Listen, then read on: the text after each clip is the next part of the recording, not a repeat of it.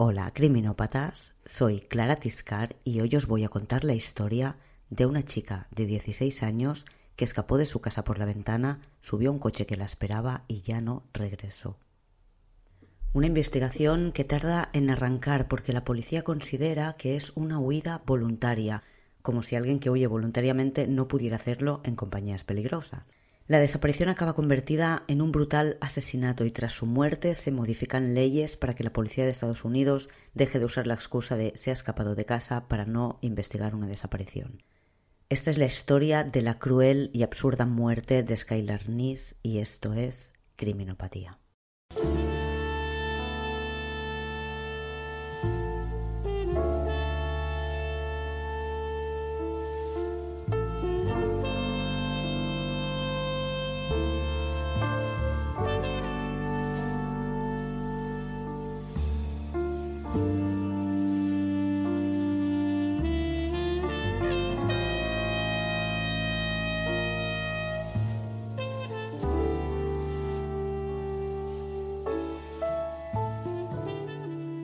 Estamos en West Virginia, Estados Unidos, junto a la frontera con Pensilvania, en la cordillera de los Apalaches, una de las regiones con más tierra virgen de Estados Unidos.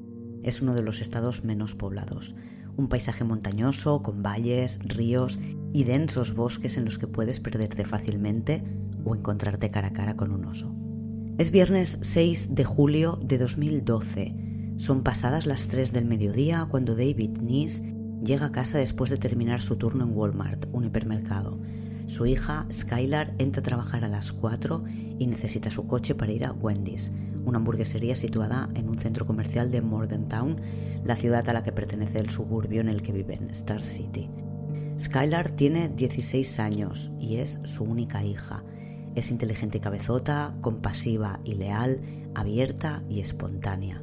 Dave no la ha visto en todo el día Skylar trabaja en el turno de tarde y anoche llegó cuando sus padres ya habían cenado y estaban viendo la tele.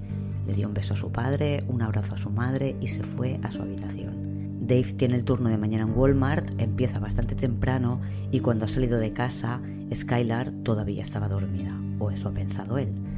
Skylar tiene vacaciones escolares y apura las últimas semanas antes de volver en agosto al instituto. Hace ya unos meses que trabaja en Wendy's y es algo que le permite tener su propio dinero y poder hacer un poco lo que le apetezca sin tener que depender económicamente de sus padres, que son una familia humilde.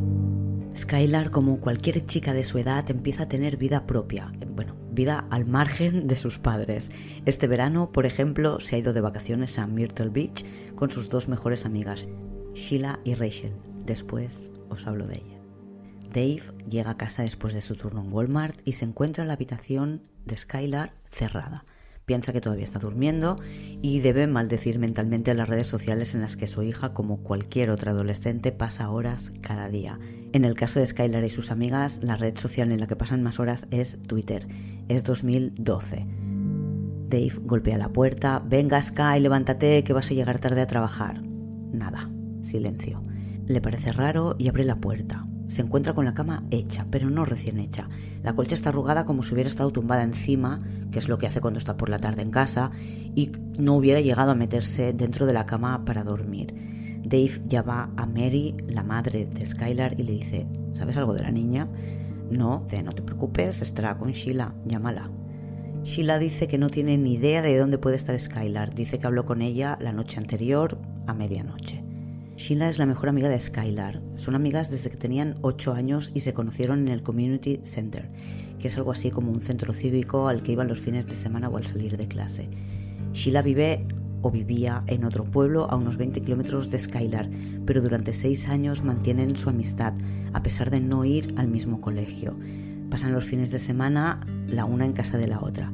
Y en 2010, cuando tienen 14 años, la madre de Sheila, que estaba divorciada, se casa de nuevo y esta vez sí se muda donde vive Skylar, a Morgantown, cosa que permite a las dos mejores amigas empezar juntas en el mismo instituto. Dave, el padre de Skylar, llama de nuevo a su mujer. Le dice, Sheila no tiene ni idea de con quién o dónde puede estar Skylar. ¿Se te ocurre alguien más con quien pueda estar? Mary le da un par de nombres para que Dave haga llamadas, pero en definitiva no consigue hablar con nadie que sepa dónde está su hija. Mientras va llamando, Dave inspecciona la habitación de Skylar a ver si encuentra algo que le indique dónde ha ido y se da cuenta de que la mosquitera de la ventana está levantada y la ventana está abierta. No mucho, un par de dedos, lo suficiente como para poder abrir desde fuera sin problema y volver a entrar en la habitación. Dave sale del edificio, viven en un edificio de apartamentos, no os imaginéis un edificio enorme, ni siquiera un edificio de piedra es una construcción de madera, la típica casa de madera americana, que es como un granero de dos plantas, en la que debe haber, no se calculó, cuatro apartamentos por planta y las plantas bajas tienen una especie de terracita. Dave encuentra este banco de madera que tenían habitualmente en la terraza de su casa y lo encuentra oculto en un desnivel del, terreno, del jardín que hay junto al edificio de, de apartamentos. Tiene claro pues que Skylar ha salido por la ventana y que lo ha dejado todo preparado para volver y poder subir y entrar a su habitación. Mary regresa a casa y suena el teléfono y es la encargada de Wendy's, que está muy sorprendida porque es la primera vez en seis meses que Skylar falta a trabajar y ni siquiera ha llamado para avisar de que no iría. Dave no ha colgado todavía el teléfono cuando Mary le pide que llame a la policía. 911, ¿cuál es su emergencia? preguntan al otro lado de la línea. Tengo una hija de 16 años que aparentemente se escapó por la ventana anoche y no ha vuelto a casa. He hablado con todas sus amigas y nadie sabe dónde está. Ha faltado al trabajo. Estoy muerto de miedo. Mientras esperan a la policía, llama de nuevo Sheila, su mejor amiga desde que tiene 8 años, y les dice que, que tiene que contarles la verdad, que no ha sido sincera antes, que ella, Skylar y Rachel se escaparon anoche juntas. Si Sheila es la mejor, mejor amiga de Skylar, Rachel es la mejor amiga. Se conocieron el primer año de instituto y las tres se volvieron inseparables. Sheila cuenta que recogió a Skylar a las 11 de la noche, que dieron una vuelta en coche por el centro de Morgantown, se fumaron unos porros y a las 11 y 50 la dejó a un par de esquinas de casa porque Skylar no quería que sus padres pudieran oír el coche, se despertaran y la pillaran. Los padres de Skylar preguntan exactamente dónde la dejó para podérselo decir a la policía que ya va de camino a casa de ellos. Sheila y su madre van también a casa de los Nis. La policía llega más o menos cuando llegan ellas y después de un breve intercambio de información deciden ir puerta por puerta a preguntar si alguien ha visto a Skylar. Se reparten las calles de alrededor del edificio de apartamentos entre los padres, Sheila y su madre y una pareja de policías. El resultado de, su puerta a puerta es que nadie ha visto a Skylar. Mary recuerda entonces que no hace mucho que les han instalado un sistema de seguridad con cámara y sugiere que vayan a revisar las imágenes. Los dos policías, los padres y la mejor amiga de Skylar, Sheila, con su madre, Tara, van a visitar al vigilante de los apartamentos. En el vídeo de seguridad, con su imagen en blanco y negro y muy granulosa, ha quedado registrado como un coche gris o plateado, se detiene frente al edificio y, pasados unos minutos, Skylar sale por su ventana, cruza la calle y se mete en el coche.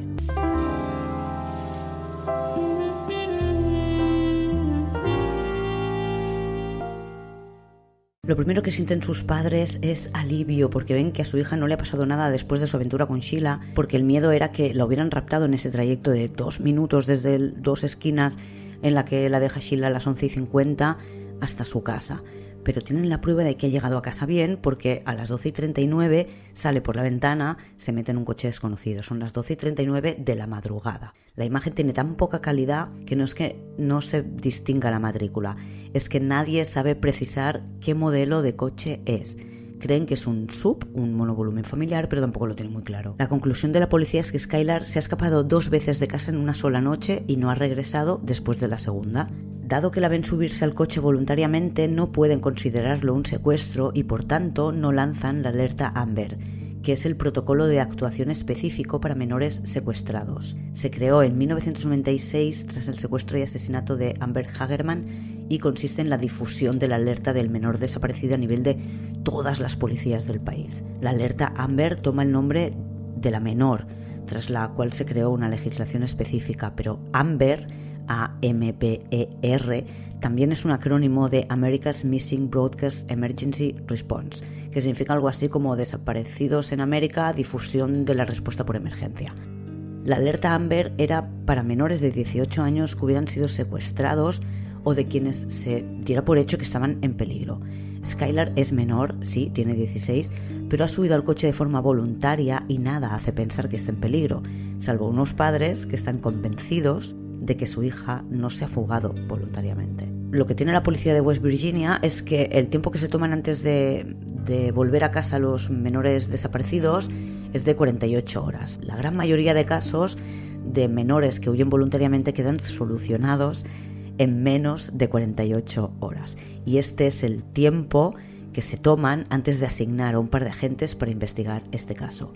Los padres tienen claro que no se ha ido de forma voluntaria porque ha dejado la ventana abierta como si pensara volver y, mucho más significativo, no se ha llevado el cargador del móvil ni el líquido de las lentillas. La policía les ha dicho que esperen 48 horas, pero durante estos dos primeros días no descansan ni un minuto y Sheila está allí en todo momento para ayudarles. Llenan la ciudad de carteles, Sheila se encarga de hacerlos, de distribuirlos, los cuelga con ayuda de compañeros de instituto. Los padres hacen llamamientos a través de las redes, acuden a la televisión local, van atendiendo llamadas y visitando de un lado a otro todos los lugares donde alguien dice haber visto a su hija, pero no la encuentran. La tercera integrante de este grupo de amigas, Rachel, la última en llegar al grupo, es una chica pelirroja que está en el grupo de teatro del instituto y que es muy religiosa. El día 6, cuando descubren que Skylar no ha vuelto a casa, está con una amiga de su madre, su madrina, y su madre, y pasa el día navegando con ellas para despedirse antes de irse de campamentos. Al día siguiente, el 7 de julio, se marcha dos semanas a un campamento católico. El teléfono móvil de Skylar no da señal y no se ha realizado ningún movimiento con su tarjeta de crédito. Pasadas 48 horas de su desaparición, asignan a un agente de la policía local a su caso, Jessica Colberg. A Colberg la acompaña un agente del FBI, Morgan Spurlock o algo así, ya que creen que la desaparición de Skylar podría estar relacionada con otra desaparición que investiga en aquel momento el FBI, FBI la de Alaya Lunsford, una niña de 3 años que desapareció el año anterior también en West Virginia. Colberg y Spurlock, los investigadores del caso, quieren interrogar a las dos últimas personas que estuvieron con Skylar. El día 9 de julio, que es el día 3 desde la desaparición de Skylar, hablan con Sheila que cuenta otra vez que ella y Rachel se escaparon de casa la noche del 5 de julio, que era un jueves, fueron a recoger a Skylar que salió por la ventana, todavía era 5 de julio porque era jueves y eran las 11 de la noche. Dice que la esperó en la esquina de su calle, que dieron una vuelta por las calles de Morgantown con el coche, que fumaron marihuana y que a las 11 y 50 de la noche la dejó a dos calles de su casa para que sus padres no se despertaran con el ruido del coche y no la pillaran. Como no quieren esperar a que Rachel vuelva del campamento, Goldberg decide llamarla el 10 de julio. Rachel se sorprende, dice que no sabía nada de la desaparición de Skylar. Explica que el día 6 lo pasó navegando con su madre y su madrina y que está en el campamento desde el día 7 a primera hora de la mañana. La policía habla con la madre de Rachel, Patricia, y la amiga con la que estaban. Ambas dicen que Rachel no mencionó nada sobre la desaparición de su amiga a pesar de que se pasó el día enganchada al teléfono. Una de ellas explica que Rachel tenía un corte en el tobillo. Acuerdan con la madre que Rachel irá a prestar declaración en cuanto vuelva del campamento. Puesto que es una de las dos últimas personas que se sabe que estuvo con Skylar la noche en la que desapareció, su testimonio es importante. Pero Rachel, cuando vuelve del campamento, no va a hablar con la policía. Ellos tienen que ir a visitarla para poder hablar con ella y les cuenta básicamente lo mismo que ya había explicado Sheila, que la recogen a las 11, dan una vuelta por el centro, fuman y 50 minutos más tarde la dejan a dos esquinas de casa. A Jessica Colberg, la investigadora, le sorprende que la actitud de las chicas en la entrevista sea tan diferente. Sheila no mostró emociones, a pesar de sí tener mucho interés en la investigación. Y Rachel, en cambio, está súper nerviosa pero lo que le sorprende más es que las dos versiones coinciden al milímetro. No es que sea la misma versión, es que la cuentan con palabras exactas, como si se lo hubieran preparado y estudiado. Colberg decide analizar a fondo las redes sociales de las tres amigas para conocerlas mejor y descubrir qué secreto ocultan Sheila y Rachel. En Morgantown se han producido últimamente algunos robos a bancos, uno pocos días antes de que Skylar desapareciera y otro unos días después. Uno de los chicos a los que detienen por este tema tiene un hermano que salió con Sheila y piensan que a lo mejor la desaparición de Skylar puede estar relacionada con este tema, ya que las chicas han dicho que han ido a fumar drogas, son consumidoras, tienen que comprar y estos chicos parece que han atracado los bancos para comprar drogas y están metidos en algún tipo de, negocio de, trapicheos un poco más a lo grande, ¿no? Eh, el hermano de uno de los chicos, el que salió con Sheila, evidentemente conoce a Skylar, pero dice que no sabe nada de la desaparición y la policía descarta esa pista. Sheila sigue pasando a menudo por casa de Skylar para preguntar a sus padres por las novedades y para sentirse cerca de su amiga. En una ocasión pide permiso a sus padres para entrar en la habitación de Skylar, se sienta en la cama y rompe a llorar.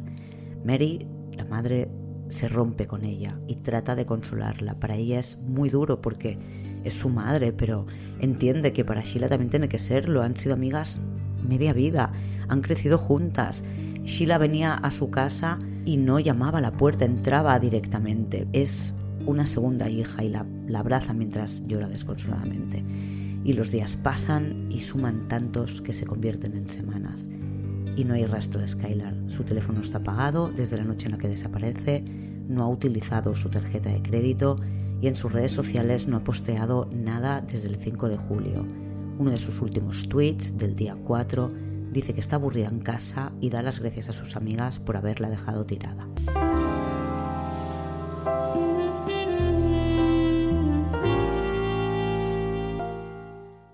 El 16 de agosto se reanudan las clases en el instituto sin Skylar, de quien todavía no se sabe nada.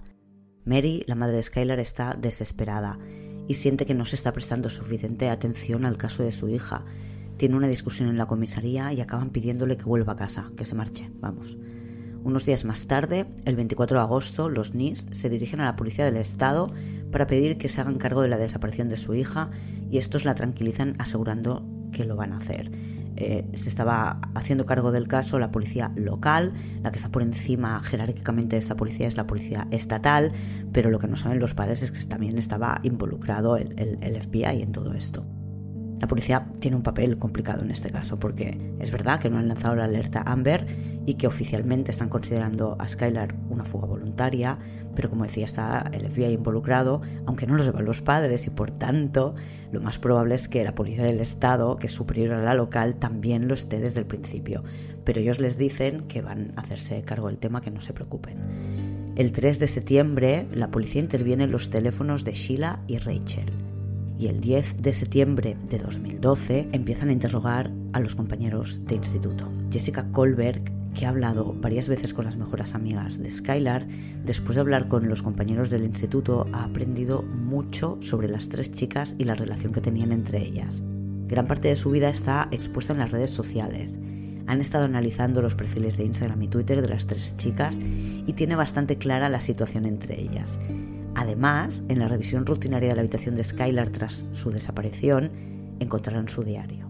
Os he contado ya que Sheila y Skylar se conocen desde que tenían 8 años. No iban al mismo colegio porque vivían en pueblos diferentes, pero Skylar sí ha seguido en el instituto con la mayoría de sus compañeros de colegio. Y eso es algo que permite que las amigas de infancia de Skylar también conozcan a Sheila desde hace años, pues porque habrán coincidido en, casa de una, en casa de otras, en el community center este al que iban, en fiestas de cumpleaños y esas cosas. Explican que la personalidad de Sheila se definió o, pegó grandes cambios en, en, dos momentos.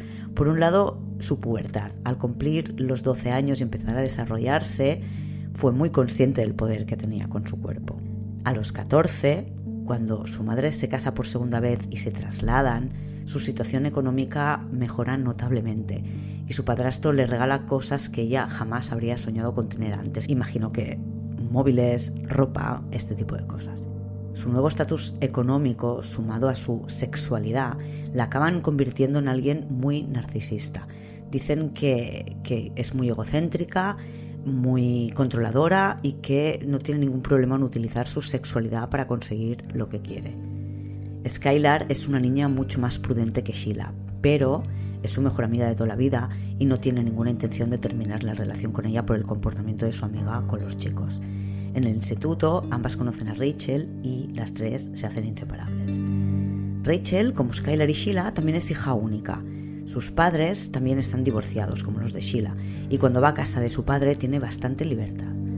Las tres empiezan a meterse en líos, beben, fuman y en general las antiguas amigas de Skylar y sus padres consideran que Rachel ha sido una mala influencia para estas dos porque desde que se han juntado las tres van por mal camino.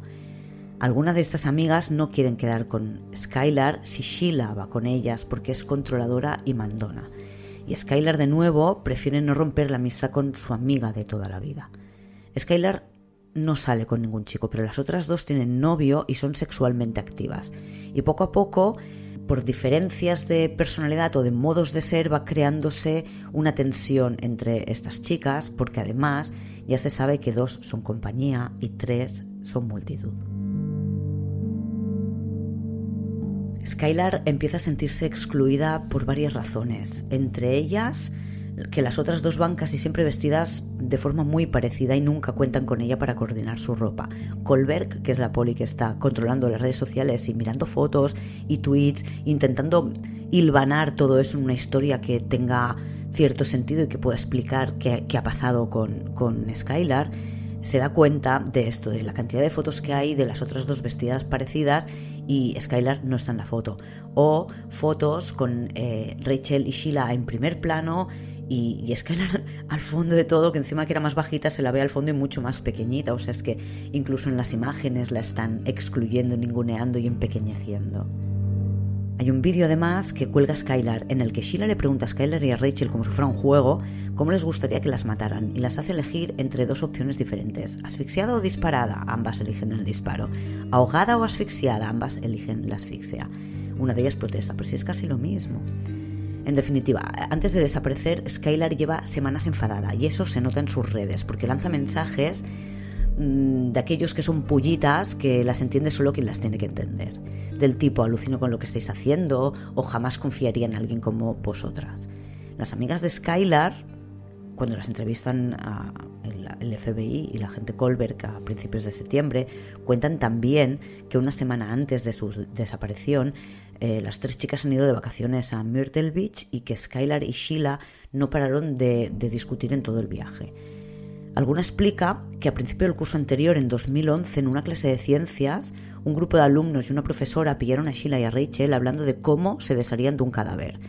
Hacía días que habían encontrado un cuerpo detrás de su escuela y no les pareció una conversación demasiado rara en ese momento, si no fuera porque alguna de estas personas que escuchó la conversación aseguró que el cuerpo del que hablaban era el de Skylar. Meses más tarde alguien le, le explicó esto a Skylar y Skylar se rió, dijo, les caigo mal, pero tampoco como para que me maten y en primavera de 2012, en otra clase de ciencia, Sheila dijo que no le importaría que Skylar muriera. Skylar también ha lanzado mensajes amenazantes en las redes sociales, sin dirigirse a nadie en particular, una vez publicó ahí si yo contara todo lo que sé. En el diario de Skylar quizás hay una explicación de qué es lo que sabe. En agosto de 2011, las tres chicas quedaron para dormir en casa de Rachel. Bebieron, fumaron, se encerraron en la habitación las tres y Rachel y Sheila tuvieron una relación sexual, se enrollaron. La madre de Skylar, Mary, le cuenta a Jessica Colbert que Skylar se lo contó. Dice que tuvo que quedarse encerrada en la habitación mientras las otras dos estaban liándose porque si salía tenía miedo de que la madre de Rachel las pillara con el alcohol en la habitación y tuvieran una bronca. No fue un momento agradable para ella, cuenta su madre, parece un poco tenso, pero Skylar no tenía ningún problema con la homosexualidad. Su madre aseguraba que tenía amigas y amigos homosexuales y que no le parecía algo con lo que ella pudiera amenazar a nadie. Dos semanas más tarde de esta entrada en su diario, tuitea, si yo le contara vuestra mierda al colegio entero y tenéis un montón de mierda. Sheila contraataca unos días más tarde posteando una foto de Skylar y ella sin camisetas, con Sheila tumbada en el suelo con los ojos cerrados y Skylar sobre ella besándola en la mejilla. Así que no parece que a Sheila le, preocupe mucho que la acusen de ser lesbiana y todo el mundo la define con como alguien que es una persona muy sexual y que utiliza su sexualidad. Por tanto, esto a priori, con la fama que ella tiene, que no le preocupa nada, no tendría por qué preocuparle. Pero quizás Rachel, que es la chica extremadamente religiosa, sí le preocupa.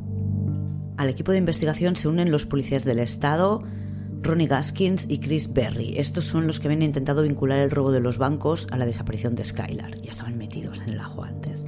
Gaskins y Berry revisan el vídeo de la cámara de seguridad grabado la noche que desaparece Skylar y llegan a la conclusión de que Skylar solo sale una vez esa noche, a las 12 y 39 de la madrugada.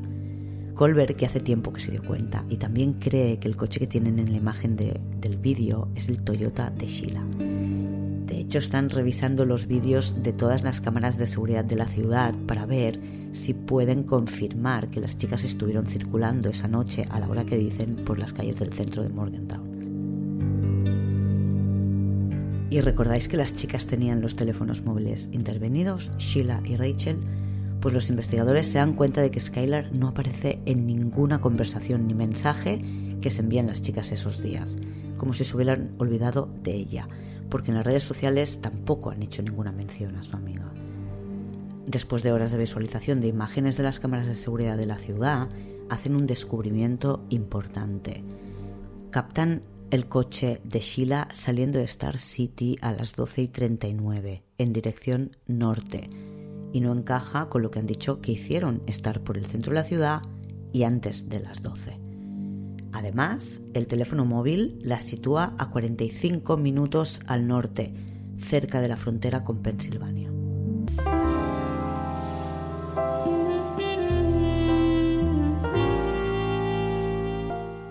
Las semanas siguen pasando, en noviembre hace cuatro meses de la desaparición y los rumores ya hace tiempo que corren insistentemente por el instituto. Una chica está desaparecida y sus dos amigas actúan como si nunca hubiera existido. En el instituto dicen que quizá jugaron con drogas demasiado duras y se les fue de las manos. La teoría más eh, repetida en los pasillos es que Skylar sufrió una sobredosis, las chicas se asustaron y dejaron su cuerpo escondido en alguna parte. Y la policía, por su parte, avisa a los padres de Skylar de que no hablen con Sheila, que parece tener más interés en la investigación que preocupación por su amiga. Por su parte, la policía ha mirado también la lista de agresores sexuales y solo han encontrado a dos en la zona. Y no parece que ninguno de esos dos haya tenido nada que ver con la desaparición de la chica. Los padres, por su parte, después del aviso de la policía local, también han empezado a mirar a las amigas con otros ojos y se dan cuenta de que Rachel no ha aparecido nunca por su casa y apenas ha llamado dos veces que Sheila se las ha apañado para continuar enviando a alguien a interesarse por el caso cuando ellos han decidido no hablar más con ella sobre esto. Y en esa época empieza la presión en las redes sociales. Amigas, compañeras de instituto, cuentas anónimas, las chicas empiezan a recibir una avalancha de menciones preguntando qué están ocultando o llamándolas directamente mentirosas. Eh, la dirección del instituto decide que las chicas no acudan más a clase y que estudien desde casa el resto del curso. El padre de Rachel ya hace días que se ha vuelto a instalar en casa de su exmujer, están divorciados desde hace tiempo, y se ha vuelto a instalar para ayudarla a controlar a Rachel, que desde que está en casa estudiando está muy rebelde, se pasa el día fuera y tiene frecuentes peleas con su madre. Sheila, que es muy activa en Twitter, va dejando mensajes como a Rachel y a mí no nos puede controlar nadie.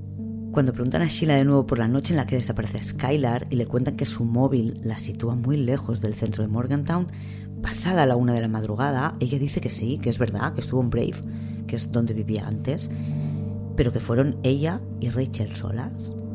Lo malo es que Rachel no cuenta lo mismo y dice que fueron las tres juntas y preguntan de nuevo a Sheila y esta se pone chula con la policía y les dice os estoy diciendo la verdad y si no me creéis, hacedme un polígrafo. Y la policía la somete a un polígrafo y ella falla. Pero ellos no se lo comunican. El 16 de diciembre, Mary Nees, la madre, escribe en Facebook y pide que se compartan esta, esta carta que escribe tanto como sea posible. Dice, por un lado, que no está satisfecha con el trabajo de la policía, explica que la echaron de comisaría una vez y además cree que Sheila y Rachel esconden algo. Dice que son más culpables de lo que reconocen. Los padres de Rachel, por su parte, han quedado con la policía para que la chica, Rachel, pase por un polígrafo. Cuando se dirigen a la cita que tienen concertada, Rachel salta del coche de sus padres en marcha y se va corriendo por la calle. Falta poco para Navidad, está absolutamente alterada estos últimos días y los padres le piden unos días de tregua a la policía antes de que ella pase la prueba. El 28 de diciembre de 2012, la policía recibe esta llamada. Cito textualmente la traducción que he hecho.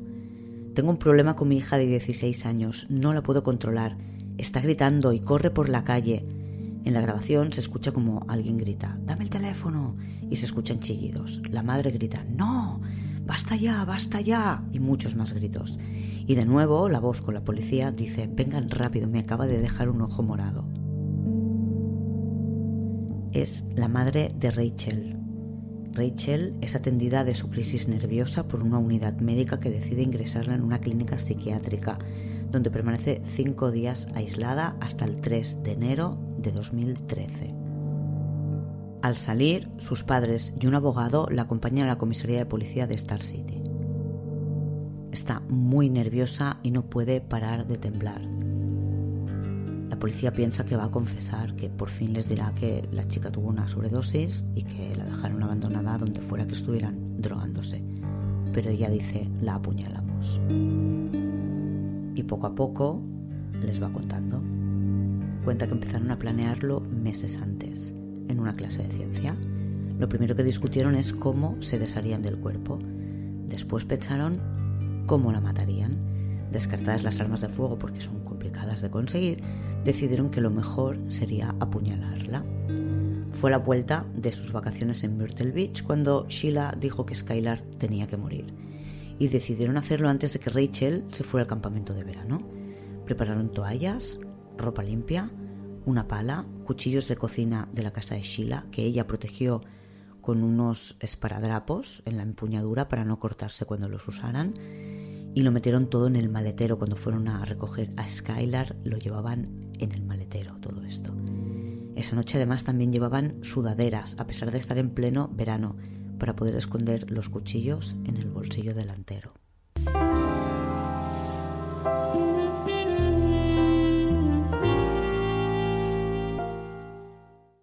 Volvamos al viernes 6 de julio.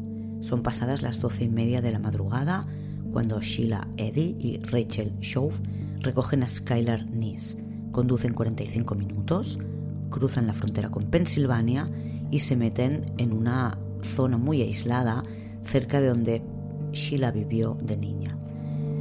Es un camino boscoso. Las tres chicas ya han ido por allí otras veces. La familia de Sheila tiene muchas tierras allí, no su madre, sino la familia en general, sus tíos, sus abuelos, sus primos. Es como las tierras de la familia.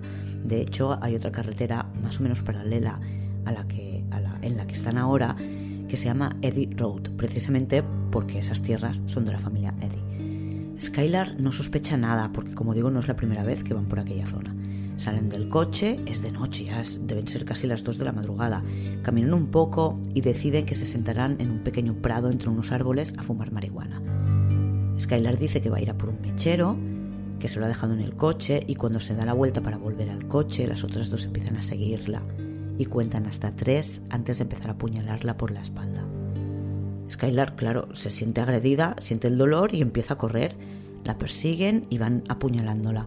La apuñalan en el cuello, intentan cortar su garganta porque han leído que así morirá más rápido. Skylar se defiende y consigue quitarle el cuchillo a Rachel y la hiere en el tobillo, pero ya está en el suelo y muy mal herida. Las otras dos se quedan de pie viendo cómo muere su amiga. Lo último que dice Skylar es ¿por qué? ¿Y por qué? es lo que le pregunta la policía a Rachel cuando ella explica esa parte de la historia. Y ella responde, ya no nos bien. Rachel continúa explicando que el plan era enterrarla. Llevaban pala en el maletero, una por lo menos, pero el suelo era demasiado rocoso y no consiguen clavar la pala. Lo dejan por imposible y deciden trasladarla ah, junto a un árbol y la cubren con ramas y piedras. Después se lavan en un arroyo que pasa justo por allí, se cambian de ropa y Sheila se encarga de deshacerse de los cuchillos y la ropa sucia que llevaban. No detienen a Rachel en ese momento, no tienen pruebas de nada, no tienen cuerpo y aunque tengan una confesión, quieren pillar también a Sheila. Por lo que van a intentar tenderle una trampa a Sheila, conseguir que hable con Rachel. Sheila, mientras Rachel ha estado internada en esta clínica psiquiátrica, ha intentado en repetidas ocasiones ver a su amiga, pero no la han dejado, no han podido, porque estaba aislada, no podía hablar con nadie. Dan por hecho que lo va a intentar otra vez o que va a estar encantada si Rachel es la que quiere verla. Por tanto, ponen micrófonos a Rachel para que quede con Sheila y charlen de sus cosas. Se ven esa misma noche y Sheila no menciona nada relacionado con Skylar, pero postea una foto en las redes sociales sonriendo junto a su amiga y diciendo cuánto se alegra de poder estar juntas de nuevo. Antes de esto, Rachel ha acompañado a la policía a la zona donde escondieron a Skylar, pero no consigue recordar el lugar exacto o reconocerlo y está todo absolutamente nevado. La dejaron allí de noche sin nieve y ahora van de día y con todo blanco y no sabe señalar el lugar donde está. La policía decide esperar a que la nieve se funda un poco para poder empezar a buscar. Y pasan dos semanas hasta que el 16 de enero de 2013 encuentran el cadáver de Skylar en Wayne Township, que es Green County, Pensilvania. Todavía tardarán un mes en avisar a los padres del hallazgo y les pedirán que no comenten a nadie que la han encontrado para no poner en peligro la investigación. En ese momento, en enero de 2013, cuando encuentran a Skylar, a Rachel no la detienen, continúa en libertad. Sheila no sabe que Rachel ha confesado, nadie sabe que han encontrado a Skylar, ni sus padres. Es cierto que se ha publicado una nota de prensa sobre un cuerpo encontrado, pero es un periódico local y la noticia es vaga e imprecisa. El 10 de febrero, Skylar tendría que haber cumplido 17 años. Sheila se acuerda de ella y ese día le desea feliz cumpleaños vía Twitter. La autopsia indica que Skylar recibió más de 50 puñaladas, pero creo que no ofrece ninguna prueba que pueda vincular a las chicas al asesinato, porque siguen buscando pruebas con las que poder procesarlas. Entran en casa de Sheila, miran los cuchillos de cocina, pero no hay nada que pueda incriminarla. Pero en el coche de Sheila encuentran rastros de sangre en el maletero del coche. Tal como ha ido el asesinato era previsible porque seguro que han tenido que abrir el maletero con las manos manchadas de sangre, puesto que dentro estaban las palas, la ropa y las toallas. Nunca encuentran los cuchillos con los que matan a Skylar, ni la ropa que llevaban mientras la asesinaba. Rachel dijo que Sheila se deshizo de todo y Sheila nunca explica dónde lo guardó o dónde lo escondió. El 13 de marzo de 2013, dos meses más tarde de su hallazgo, se hace público que se ha encontrado el cadáver de Skylar. No se facilitan detalles sobre su muerte ni tampoco sobre la confesión de su amiga Rachel. Sheila tuitea que es el peor día de su vida. Rachel permanece callada en las redes. Sheila también crea un mosaico con varias fotos de ella y Skylar y tuitea Descansa en paz, Skylar, siempre serás mi mejor amiga. Te extrañaré más que nada en el mundo. Espero que encuentres justicia. Sin embargo, el día 30 de marzo, Sheila tuitea, lo hicimos a la de tres. En abril, Rachel se va de vacaciones. Y la policía, mientras tanto, ha hecho algo más, aparte de esperar para conseguir pruebas o buscar pruebas. Ha presentado cargos contra Rachel en el Tribunal Juvenil y ha solicitado que sea transferido a un tribunal ordinario de adultos. Mientras tanto, también lo que están esperando es el resultado del test de ADN de la sangre que se encuentra en el maletero de Sheila. Cuando este resultado llega, confirma que la sangre pertenece a Skylar y con eso ya pueden ir a detenerla. El 1 de mayo de 2013, Sheila está comiendo en un restaurante con su madre. La esperan en el aparcamiento y la detienen. Y ella está absolutamente sorprendida, no se lo esperaba para nada. Mientras ocurre esto, el 1 de mayo de 2013, Rachel ya está en el juzgado. Ha pactado con la policía entregarse ese mismo día y ha declarado ante un juez, un juez de adultos. Se declara culpable de asesinato en segundo grado y cuando le preguntan dice que la mataron porque ya no querían ser sus amigas. La noticia se extiende. Rachel Schauf ha sido detenida y se ha declarado culpable Dicen que hay una segunda persona detenida, pero como está en el tribunal de menores no puede trascender su nombre, pero a ver, la ciudad es pequeña y todo el mundo lo sabe. Posteriormente, Rachel llega a un acuerdo con los padres de Skylar para no ir a juicio.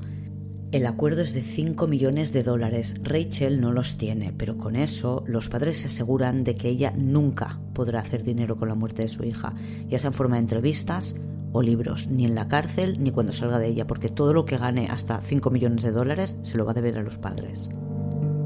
Más adelante, en otra vista ante el juez, Rachel se disculpará con los padres. La familia de Rachel dice que los actos que ha cometido Rachel son inexcusables e imperdonables. Rachel es condenada a 30 años, con la posibilidad de solicitar la libertad condicional cuando haya cumplido 10 años de encarcelamiento. Antes de cumplir los 30 podría estar en la calle a los 27. Actualmente cumple su condena en una cárcel de adultos. Y dicen que quizás se ha casado en la cárcel. Los menores de edad, como decía antes, van a un tribunal juvenil, juvenile, pero si cometen sus delitos a partir de los 16, se puede estudiar su caso y se decide entonces de forma individual si se transfiere a un tribunal ordinario, cuyas penas son mucho más elevadas, o se queda en el juvenile. Ambas chicas cometieron un asesinato cuando tenían 16 y la que queda por decidir qué hacen con ella es Sheila. Sheila permanece en juvenile, por tanto no se hace pública su identidad hasta el 4 de septiembre de 2013, cuando sí es transferida al tribunal ordinario, el de adultos. Le imputan un delito de secuestro, otro de asesinato y un tercer delito, conspiración para asesinar. Se declara no culpable y fijan fecha para el juicio el 28 de enero de 2014. El 24 de enero de 2014, cuatro días antes del juicio, tienen la vista previa. En esta ocasión ya no sonríe como la primera vez que visita el juzgado. Hay fotos de ambos momentos en el blog. Sheila se declara culpable de asesinato en primer grado. Ella no se disculpa. La condenan a cadena perpetua, con posibilidad de solicitar la libertad condicional a partir de los 15 años de encarcelamiento. Actualmente cumple condena en la misma cárcel que Rachel, la King Correctional Center. Podría salir en libertad condicional en 2029. Rachel podrá solicitarlo cinco años antes. En su instituto, Todavía hoy, cada 10 de febrero, el día del cumpleaños de Skylar, la recuerdan y hacen un minuto de silencio en su honor. Después de la muerte y juicio por el asesinato de Skylar, gracias a la presión popular, se hizo un cambio en la legislación para que la alerta Amber se lanzara igual cuando un menor desaparece de casa, aunque pueda parecer una huida voluntaria, porque aunque la estadística no engaña, la mayoría de casos se solucionan favorablemente, son los que se salen de la estadística los que queremos evitar y cuando un niño desaparece todos, hasta sus mejores amigas, ya lo habéis visto, pueden ser culpables de haber hecho algo terrible. En el caso de Skylar, ninguna alerta podría haber evitado su muerte, porque cuando se dieron cuenta de que había desaparecido ya llevaba horas muerta y oculta bajo un árbol en el que hoy hay un banco de madera, flores, fotos y mariposas en su memoria. Os dejo fotos de las tres protagonistas de esta historia en el blog junto a los enlaces que he usado para documentarme. Y si tenéis curiosidad por saber qué pasó con la otra desaparición que investigaba el FBI cuando se unieron a la investigación de la desaparición de Skylar, la de la niña de tres años, Alaya Lunsford, eh, el caso estuvo sin resolver durante mucho tiempo, cinco años, y cinco años más tarde, una de las hermanas de Alaya explicó que había sido su madre la que la había golpeado en la cabeza y la había matado. Y esto es todo por hoy. Como siempre, dejadme decir que si os apetece ir un poco más allá, podéis seguir Criminopatía en Twitter, en Instagram o en Facebook. Y podéis pasaros por el blog si queréis buscar más documentación o ver las fotos de este caso. Os dejo el enlace en la descripción del, del episodio. Hasta la semana que viene, criminópatas.